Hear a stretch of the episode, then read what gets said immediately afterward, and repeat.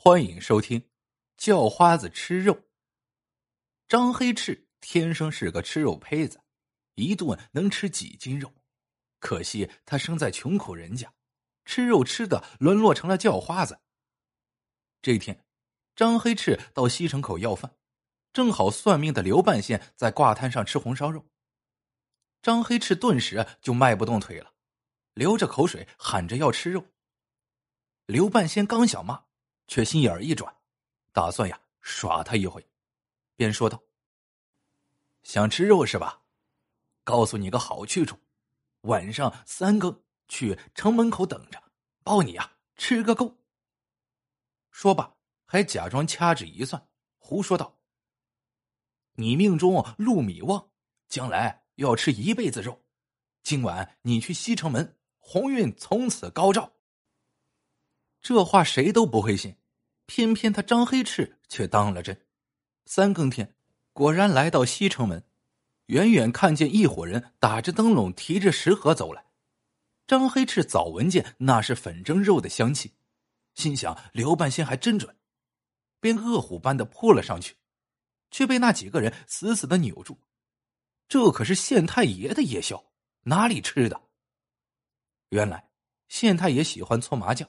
夜夜在月春园和几个财主打到五更天，三更天左右，衙役会到醉仙居酒楼拿订好的粉蒸肉给他当夜宵。这些刘半仙都知道，所以他糊弄张黑赤来讨打。再说张黑赤被锁在县衙的石狮子上，直到五更天，县太爷散了场，才给提出来审。县太爷喝问他为何抢肉，张黑赤头一昂。大声说：“刘半仙说了，这是我命中注定的肉，当然要吃。”县太爷看他傻里傻气，正要赶他走，可又心里一动，笑问张黑赤：“你真想吃肉？”张黑赤连连点头。县太爷又哄道：“肉尽必吃，但要听话。”张黑赤听了，忙兴奋的喊。有肉吃就听话。县太爷命人端来一碗红烧肉，张黑翅扑上去，张开大嘴就吃，喉结里还嗯嗯有声。县太爷看着他的贪吃相，嘴角露出一丝坏笑。第二天晚上，月春园的牌局打到二更多，王员外的家丁送夜宵来了。到了走廊里，家丁看见王员外靠在条桌上打盹，心里嘀咕。员外这是咋了？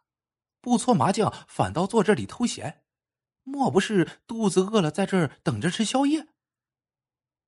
家丁把食盒放在桌子上，弓着腰说道：“老爷，夜宵送来了。”话音刚落，就见王员外猛地坐起来，揭开食盒，端出夜宵就吃。这是一碗卤猪肉，香气四溢，王员外吃的喉管呜呜作响。家丁一看王员外一副多年没吃肉般的吃相，心里嘀咕：“不对呀，员外今天怎么这副德行？”再就着微弱的灯光仔细一瞅，妈呀，弄错人了！这人根本不是王员外。家丁急忙揪着那人就打。你猜那人是谁呀？对，就是张黑赤。原来最近一段时间，县太爷手气不好。让王员外赢了一大笔银子，县太爷看见张黑赤身材相貌有点像王员外，头脑里就猛地闪出一个歪主意，让张黑赤冒充王员外骗吃他的宵夜，也算煞煞王员外的手气。这时候，张黑赤和家丁的吵打声惊动了屋里打牌的人，王员外气得吹胡子瞪眼，要把张黑赤送到县衙，让县太爷狠狠法办。可县太爷挥挥手说：“哎，这是个浑人，何必和他一般见识？今晚的夜宵我请了。来来来来来，继续打牌，别扫了雅兴。”县太爷发话了，王员外也不好再说什么，眼瞅着张黑赤大摇大摆的走了。还真巧，张黑赤这么一搅和，王员外后半夜输了个精光，县太爷赢得哈哈大笑。散局后，王员外铁青着脸回到家，家丁忙上前陪笑道：“老爷，我把张黑赤抓来了，您消消气。”王员外赶紧拿着马鞭劈头盖脸抽了张黑赤一顿，骂道：“你胆子不小，敢吃我的肉，我抽死你！”张黑赤熬不过打，大哭说：“不能怪我，要怪就怪你赢了县太爷太多银子。”王员外一愣，停了下来，问了个仔仔细细，知道情况后，气的是青筋爆出。这时。管家凑上前，小声说道：“老爷，去知府大人那里告一状。”原来，王员外之所以不买县太爷的账，敢赢县太爷的银子，是因为知府大人是他的女婿，那可是县太爷的顶头上司。王员外亲自押着张黑赤到女婿面前告了一状，要女婿帮他出口恶气。知府大人笑着劝慰了他一番，说道。这还不简单，他教唆叫花子吃了你的卤猪肉，我呀叫他加倍赔还你不就是了？过了几天，县太爷正在处理公事，忽然手下人来报，知府大人派差办来公干。县太爷急叫快请，带着差办一进来，县太爷的眼珠差点掉了出来，来人竟然是张黑赤。只见张黑赤穿着公服。对着县太爷傻笑，还送上了知府的文书。县太爷愣了好一会儿，才看，上面大意是：因临县正在闹猪瘟，为防止传染，知府衙门决定督促预防。经差办张黑赤检查预防事宜，为时一个月。县太爷心知肚明，这是知府大人在帮王员外出气。可是派来的人虽然是个浑人，可这事情……却是个正经事情，临县确实在闹猪瘟。如果真的传到本县，可以将他定个预防不力、革职查办的罪名。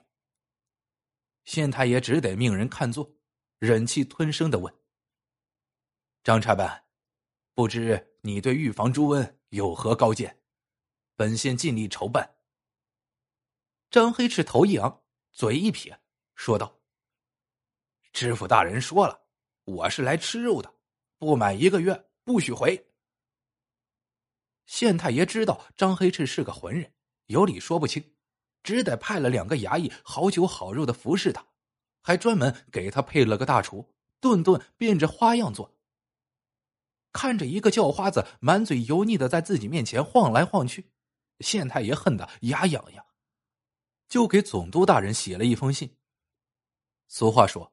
朝中无人不做官，县太爷不学无术能当官，靠的是他叔叔总督大人。总督大人看了县太爷的信，就发文给知府大人，说总督衙门人手不够，要调张黑赤去总督衙门当差。知府大人拿着公文愣了半晌，只得照办。张黑赤恋恋不舍的带着对酒肉的思念离开县衙，去了总督衙门。谁知过了几天。张黑赤摇身一变成了总督衙门的书办，捧着总督衙门的公函来知府衙门公干。公函里说，朝廷拨了一批银两修理河道，总督大人特派张黑赤来督促工期，时间是半年。张黑赤是个浑人，哪里懂得什么修理河道？知府大人哭笑不得，知道这是总督大人以其人之道还治其人之身，替县太爷呀。报仇来了。他让叫花子吃县太爷一个月的肉，总督大人就让叫花子吃他半年的肉。知府大人当然知道怎样款待张黑赤，好酒好肉管够。可是知府大人心里不舒服，就给恩师吴太师写了一封信。这吴太师也不是省油的灯，马上写起了奏章。这一天，太后正带着小皇帝批奏章。就看见了他那份参总督藐视朝纲，派叫花子督促河道工期。太后早习惯了这种内宫和外宫的争斗，随手把奏章扔在旁边。小皇帝却好奇的问：“母后，这叫花子吃肉真这么厉害？”小皇帝一问，太后心里一动。原来小皇帝厌食，怎么哄都不好好吃饭，还特别讨厌吃肉，所以长得病恹恹的。皇帝身体好才是江山社稷的福气呀，太后没少为这事操心，可各种办法都想尽了，无奈小皇帝就是吃不下饭。太后想到这儿，才忙下懿旨，召张黑赤进宫。总督不知其中奥秘，赶紧派人锦衣装扮，将张黑赤送进宫。太监教了他些礼仪，把他带进偏殿。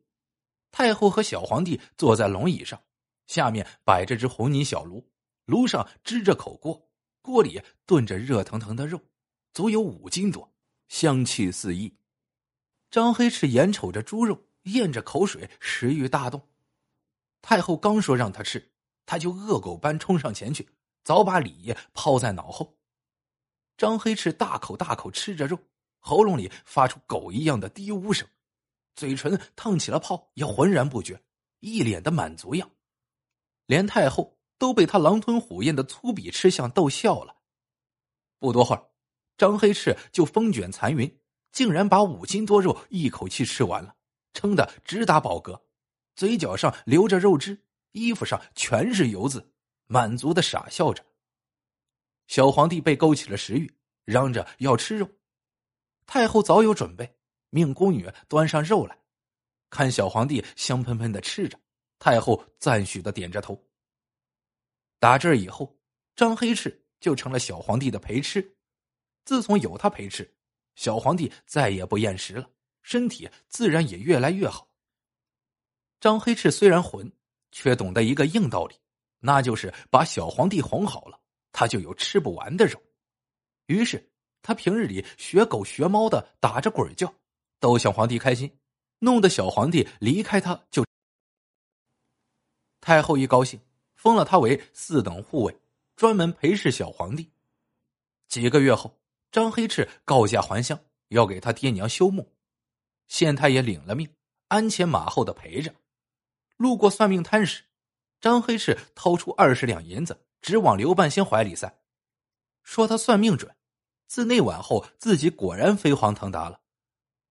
刘半仙惊讶的接下银子，瞅着张黑赤穿着锦衣玉袍远去的背影，一个劲儿的发呆，心里直嘀咕：这世道怎么了？